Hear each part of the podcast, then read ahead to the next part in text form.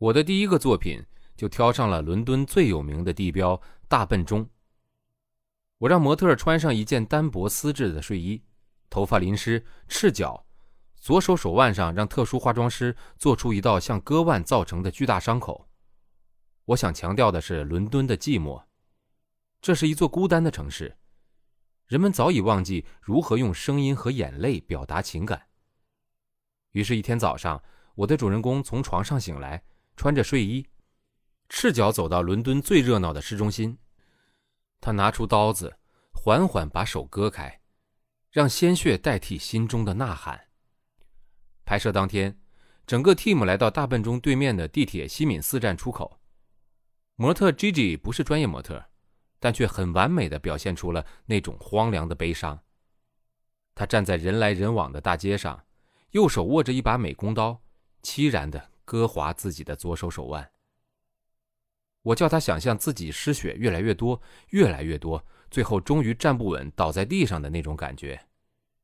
Gigi 十分入戏，一点也不在乎摔在地上会有多疼。当他随着想象重重摔倒在地上时，我也跟着他一起倒在路边。我们周围聚集了好多围观的观众，他们随着我和 Gigi 的举动哗然不已，有些甚至拿出相机想要靠近拍照。我的朋友们帮助我们挡住那些试图靠近的路人。一开始我还听得到他们的对话，还有围观人的惊呼声。但我拍着拍着，只觉得 Gigi 眼睛里那抹绝望的哀伤太真实。整条街的声音仿佛在那一瞬间被抽干了，世界好像只剩下我和 Gigi 两个人，一个悲伤的灵魂，一个观看的灵魂。我拍个不停，直到警察出现。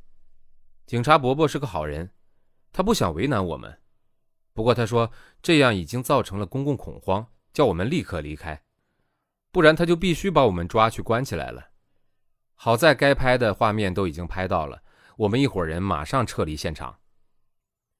那天下午，我走在伦敦街头，只觉得全身都在兴奋的颤抖，那种感觉很奇妙，甚至比高潮更要好上好几倍。我想起早上当模特还在家里让化妆师化妆的时候，我一度考虑过要更换拍摄地点。我知道大笨钟前面人潮太多，太招摇，更有可能被警察抓到。但那却是我心中最原始的画面。拍照的时候，常常因为现实因素妥协再妥协，改到最后都已经和原本的想象相去甚远。也许拍出来的效果还不错，人人都说好，但你自己总会有些遗憾。这一系列照片也许不是我拍过最好的，但却像一个最原始的宣言，宣告着我对伦敦最原始的感觉。照片拍下来的那一瞬间，我觉得整个人都被释放了。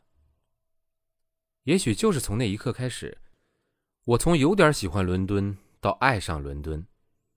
这是一个孤单的城市，因为没有人会理会你，但也因为没有人会理会你，最终你终于可以做一个百分之一百的自己。伦敦最迷人的地方，就是你永远都不会感到无聊的。走在伦敦街头，每分每秒都有意想不到的新鲜事儿正在发生。记得我刚到伦敦的那个星期，有一天我搭公车穿过市区，公车经过海德公园的时候，我从双层巴士的二楼看到海德公园门口聚集了超过上百个赤身裸体的人，他们或坐或站，气氛融洽的像在野餐。我急忙猛按下车铃，赶到公园门口，想贴近了解一下伦敦的特殊文化。一聊之下，我才知道，原来他们全都是伦敦的脚踏车骑士。今天会特意的集合在一起，是为了抗议现代人对汽油的过度依赖。我到的时候，活动其实已经接近尾声了，大家只是在这里稍作休息，就要准备散会了。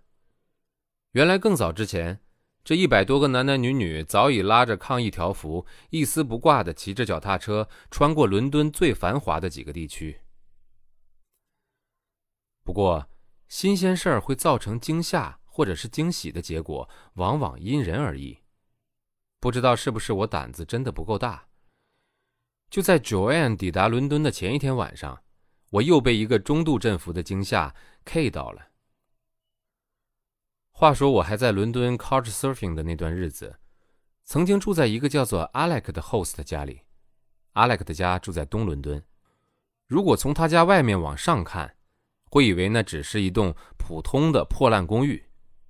推开门以后，黑漆漆的楼梯更让人有一种穷酸的感觉。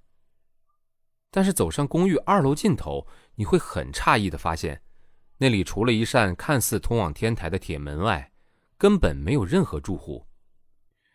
等阿莱克用钥匙打开那扇铁门之后，我才发现，外面那个破烂的公寓外表根本就是个幌子，真正的住家在那扇铁门后面，有着宽敞的花园，还有一栋接着一栋的双层洋房。本章节演播告一段落，感谢收听，欢迎您订阅分享。